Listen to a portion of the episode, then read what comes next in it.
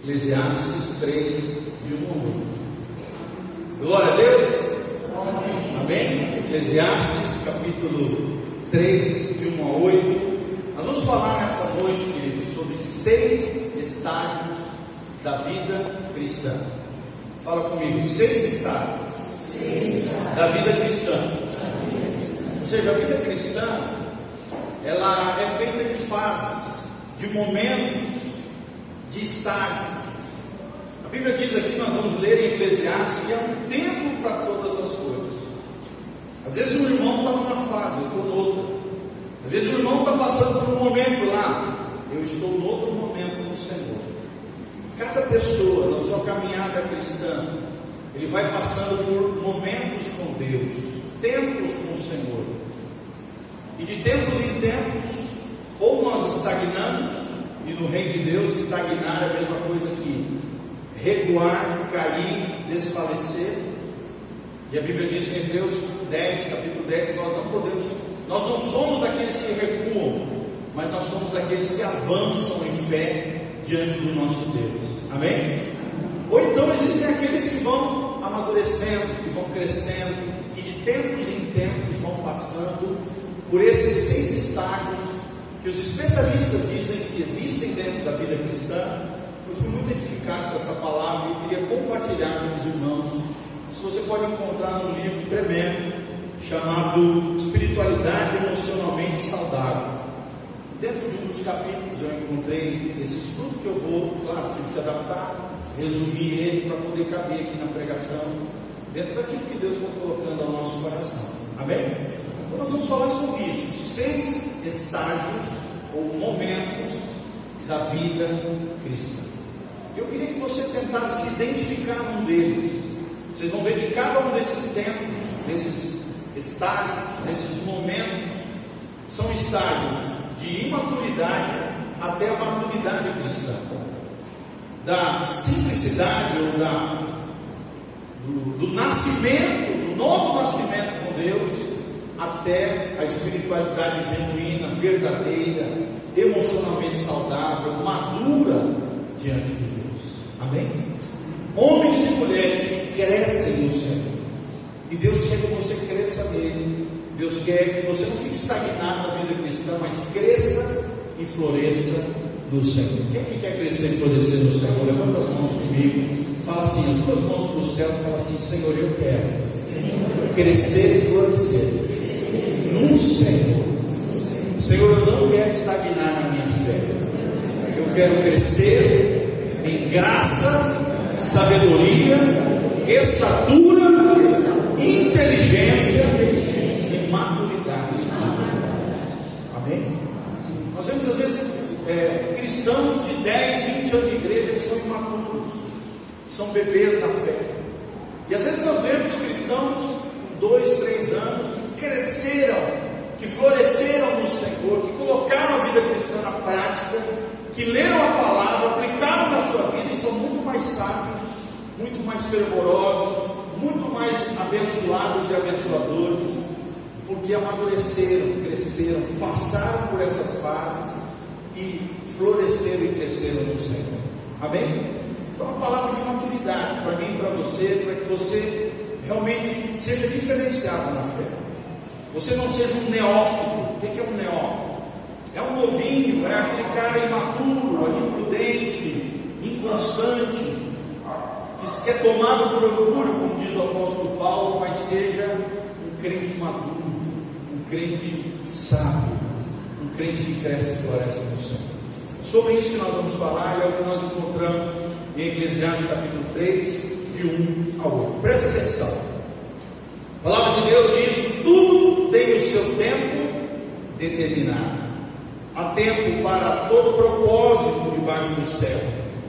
Há tempo de nascer, tempo de morrer, tempo de plantar, tempo de arrancar o que se plantou, tempo de matar, tempo de curar, tempo de derrubar, tempo de edificar, tempo de chorar, tempo de rir, tempo de prantear, tempo de dançar, tempo de espalhar pedras, tempo de ajudar pedras, tempo de abraçar, tempo de se afastar de abraçar. tempo de buscar, tempo de perder, tempo de guardar, tempo de lançar fora, tempo de rasgar, tempo de cozinhar o cozeiro, tempo de estar calado, tempo de falar, tempo de amar, tempo de guerra, tempo de paz. Amém?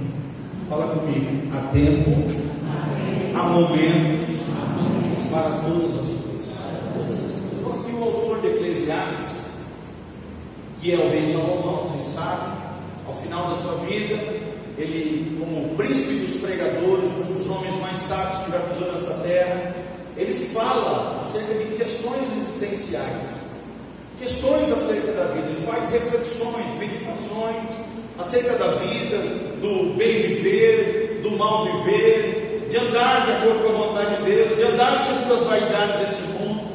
Ele relata que ele experimentou de tudo que a vida poderia lhe dar, mas ele chegou à conclusão que tudo aquilo era vaidade. E no final da sua vida ele disse que o importante é obedecer ao Senhor, é temer a Deus e obedecer os seus mandamentos. Homem vivido, um homem experimentado, um homem maduro, um homem que viveu o estágio da fé, estágios da vida cristã. E nós vamos aprender esses estágios aqui à luz da palavra de Deus. Amém? Coloca a mão no seu coraçãozinho e fala tempo para todas as coisas. Fala comigo, aquieta-te coração. Há tempo de Deus. Há um modo de maneira de Deus para todas as coisas. Aquieta a minha alma no Senhor Jesus. Amém? Então, é uma das coisas tremendas que nós aprendemos em Eclesiastes. Deus tem um tempo e Deus tem um modo. Deus só trabalha conosco dentro daquilo que nós permitimos que Ele trabalhe em nós. Deus quer fazer em nós uma grande obra. Amém? Mas nós precisamos nos abrir, abrir o nosso coração para aquilo que Deus quer fazer na nossa vida. Deus trabalha em cooperação com o homem. Ele respeita o nosso, nosso livre-arbítrio, ele respeita o nosso poder de escolhas conscientes, de liberdade, e ele trabalha na medida em que nós vamos nos rendendo, nos entregando, nós vamos permitindo, nós vamos nos movendo no Senhor. Deus vai se movendo em nós e vai, vai nos levando de estágios em estágios, rumo à maturidade, rumo à inteligência espiritual, rumo à sabedoria do Senhor. Amém? Paulo mesmo fala em 1 Coríntios capítulo 2 que nós temos a mente de Cristo, através do Espírito Santo. A Bíblia diz ali em 1 Coríntios 2: o homem espiritual, ele discerne todas as coisas, ele entende, ele compreende todas as coisas. O homem maduro, o homem sábio, o homem experimentado, a mulher experimentada, a mulher sábia, a mulher virtuosa de Provérbios 31, ela compreende, ela entende, ela anda na linha, ela anda com Deus, ela consegue entender as coisas do mundo sobrenatural, do mundo invisível, de anjos, demônios, de seres celestiais, de seres sobrenaturais, invisíveis, mas também enxerga as coisas naturais, o mundo visível, consegue enxergar, compreender e entender todas as coisas. Isso é maturidade. Amém? Qual será é qual é o primeiro estágio da vida cristã? O primeiro estágio se chama conhecimento de Deus com mudança de vida. Fala comigo, conhecimento de Deus com mudança de vida. Amém? Mas não, se puder ir digitando sabe digitar e colocar no tela? Faz um Word assim bem grandinho. Ponto 1. Um, conhecimento de Deus com mudança de vida. Quem quer conhecer mais a Deus e mudar de vida cada dia mais? Querido, se você entrou na vida cristã, você entrou, primeira porta que se abre é para que você conheça Deus e mude de vida. É impossível entrar na vida cristã sem você ter uma fome por Deus, um desejo por Deus, um desejo de conhecer mais de Deus. E não só isso, mudar. Se a vida que você está levando hoje é a mesma que você levava lá atrás, irmãos, infelizmente eu estou aqui para te dizer que você ainda não conheceu a Deus. Você não nasceu de novo, porque quem nasce de novo ele começa um processo de transformação, é o que a Bíblia chama de novo nascimento, regeneração, nova vida que Jesus tem para mim e para você. Amém? Aqui é o início da jornada cristã. Quando você abre o seu coração para Deus, é quando você declara na sua boca que Jesus Cristo é o Senhor, é quando você compreende o processo de salvação, aquilo que Jesus fez por você na cruz do Calvário e o selo da redenção, que foi a ressurreição dentre os mortos. Você reconheceu que Jesus morreu por amor a você por causa dos seus pecados, que tinha que morrer a nós, mas Ele morreu a nossa morte para que nós pudéssemos viver a sua vida. E nós podemos dizer como o apóstolo Paulo, já não vivo mais eu, mas Cristo vive em mim. Você pode falar comigo? Já não vivo mais eu, mas Cristo vive em mim. É nesse primeiro momento chamado conhecimento de Deus, com mudança de vida, que nos conscientizamos da realidade do reino de Deus. A nossa consciência fica aguçada. Antigamente você pecava, né, aprontava, fazia um monte de coisa errada, a tua consciência pesava, mas tu nem ligava para isso, sim ou não? Às vezes até tentava fugir da tua consciência através dos vícios, das compulsões, do boteco, encher da cara, na prostituição, no erro, na falha, no pecado, atolado, já pensava assim, ah, estou sujo mesmo, vou me sujar ainda mais.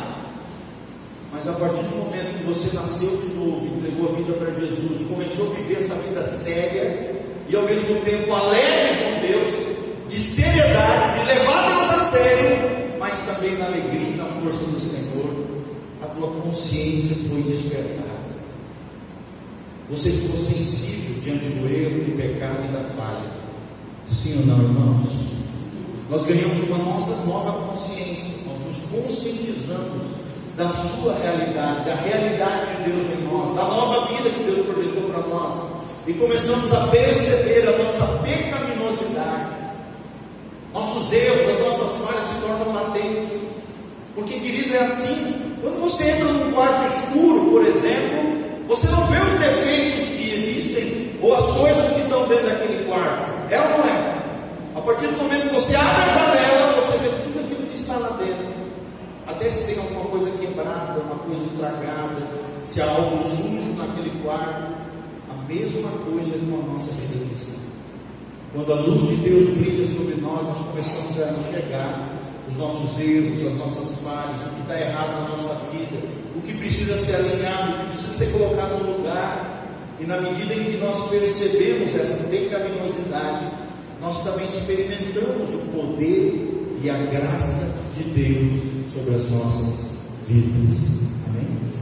Você se lembra da palavra que eu preguei? Sobre vulnerabilidade e imperfeição. A minha graça te basta, porque o meu poder se aperfeiçoa na vossa fraqueza. Então, como importante, né? nós começamos a nos quebrantar diante do Senhor, nós começamos a experimentar o primeiro amor, nós começamos a experimentar a maravilha que é viver a vida da fé, a vida com Deus, a vida com Jesus. E começamos então nosso relacionamento com Ele. Começamos a orar. Começo a gente não sabe orar direito. Mal irmão sabe ler as primeiras coisas da Bíblia, mas aí a gente vai avançando, a gente vai crescendo nessa intimidade, nesse relacionamento com Ele, experimentando o seu poder e a sua graça sobre a nossa vida. Amém? Então esse é o primeiro momento, conhecimento de Deus com mudança de vida. Você quer conhecer mais a Deus, querido? Você tem mudado de vida? As pessoas ao teu redor percebem que você mudou, que você é transformado, que você é uma nova criatura, que você nasceu de novo, que você é um crente de verdade, um cristão genuíno, autêntico diante de Deus e diante dos homens. Aí logo em seguida existe o segundo estágio da vida cristã. Nós vamos anotar também é o estágio do discipulado. Fala comigo, discipulado.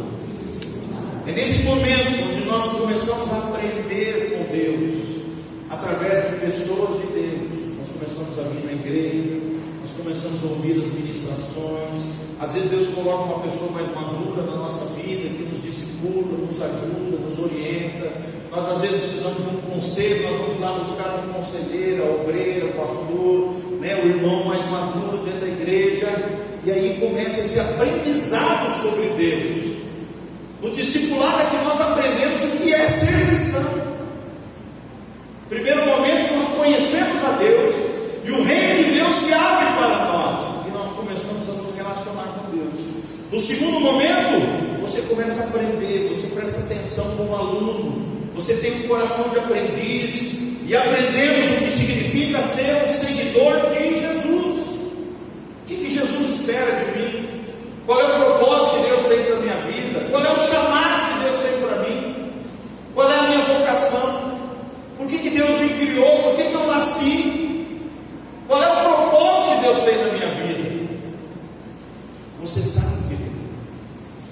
Você começa a adquirir uma identidade em Deus. Você se torna parte da comunidade cristã.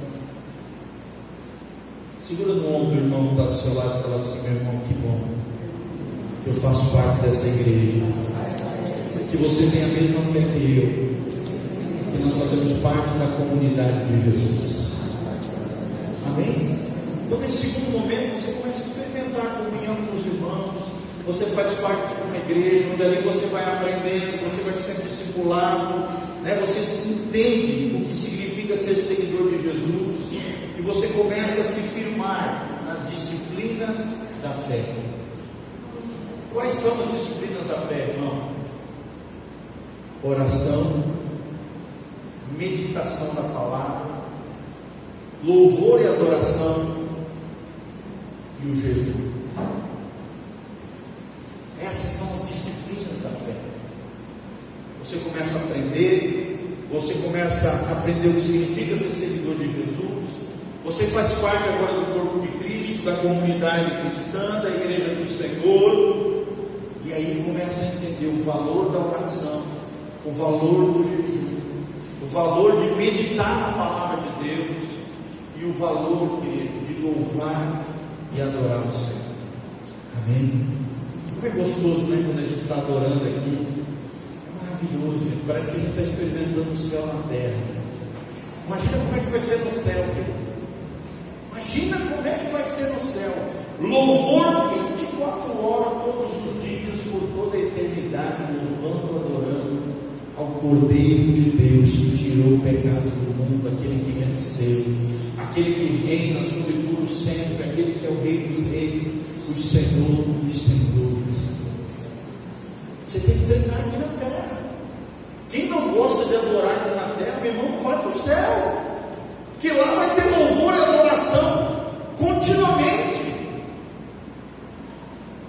Vai ter trabalho? Vai. Vai ter responsabilidade? Vai.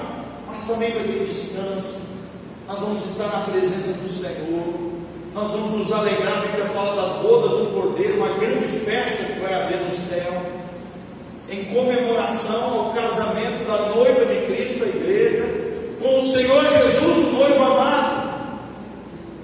Vai ter festa no céu também. Claro que totalmente diferente dessas festas mundanas, fúteis, pagãs, não leva a nada. Vai ter uma grande festa entre o noivo e a noiva. Vai ter louvor, vai ter adoração. Querido, quando nós oramos aqui na terra também, nós, a oração, querido, não move, não, não, não é uma coisa que transforma Deus, Amém? Você não impressiona Deus quando está orando, não. Você é transformado por Deus quando você está orando. Deus não precisa da nossa oração, é nós que precisamos orar a Deus. Porque quando a gente ora a Deus, e a gente aprende a orar orando. Ai, pastor, como é que eu aprendo a orar? Orando, irmão. Quanto mais você orar, melhor você fica na oração. É igual pregação. Quanto mais você pregar, melhor você fica na pregação.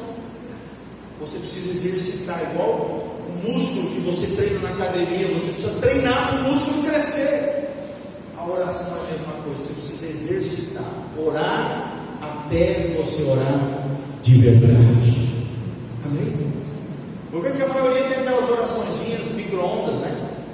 Aquela oraçãozinha de dois, três minutos. Ah, Senhor, obrigado por esse elemento, obrigado pela comida, obrigado por nós, pela família. Amém. Cara, você nem orou de verdade. Presta atenção no que eu vou te falar. Aprenda a orar até orar de verdade. Querida, a oração você começa tal na superfície e tal. E aí de repente você vai entrando em Deus, você vai se aprofundando no Senhor. E aí você começa a orar de verdade. Você conecta o teu coração com o coração de Deus. Daí você já esquece os teus problemas, você já esquece das tuas necessidades, você já começa a orar pelos outros, você já começa a orar pelos missionários, você já começa a orar pelo vizinho que está precisando de ajuda, você já começa a entrar dentro do coração de Deus, você esquece de você mesmo, você começa a orar de verdade, se preocupando com o coração de Deus, com as necessidades das pessoas, e aí, meu irmão, Deus vem e cuida das suas coisas. Amém? Ore até orar de verdade. Benedita dizia: onde a oração está presente, o diabo está ausente. O diabo vai fazer de tudo para que você não ore. O diabo teme um crente que ora. Um crente que ora é temido no inferno, é conhecido no inferno.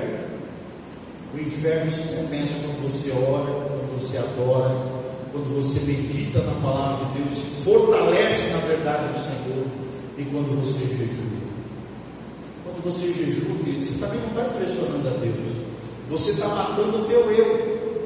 Você está dizendo para você mesmo, para os espíritos malignos, para os anjos os demônios, e principalmente para você mesmo, dizendo: quem governa aqui é o Espírito Santo. Já não vivo mais eu, mas Cristo vive em mim importante o crente jejuar pelo menos uma vez por semana. Pelo menos uma vez por semana. O muçulmano que não serve o Deus verdadeiro, o Deus da Bíblia, ele um mês do ano, ele passa o mês todo jejuando. O muçulmano que não serve o Deus verdadeiro, o Deus dos cristãos, eles oram cinco vezes por dia, virado para a Meca. Né? Quem já, já morou em algum país que tem isso toda hora. Pode estar onde está, no metrô, na rua, no ônibus, eles se ajoelham em direção de Meca e fazem cinco vezes por dia uma oração a um Deus que não existe, a um Deus que é um demônio chamado Amado. E nós, irmãos, quando é que a gente ora? Quantas vezes jejuamos por mês, por ano? Quanto tempo nós temos investido meditando na palavra de Deus, aprendendo as coisas de Deus? Quanto tempo nós adoramos, louvamos o Senhor, engrandecemos o nome?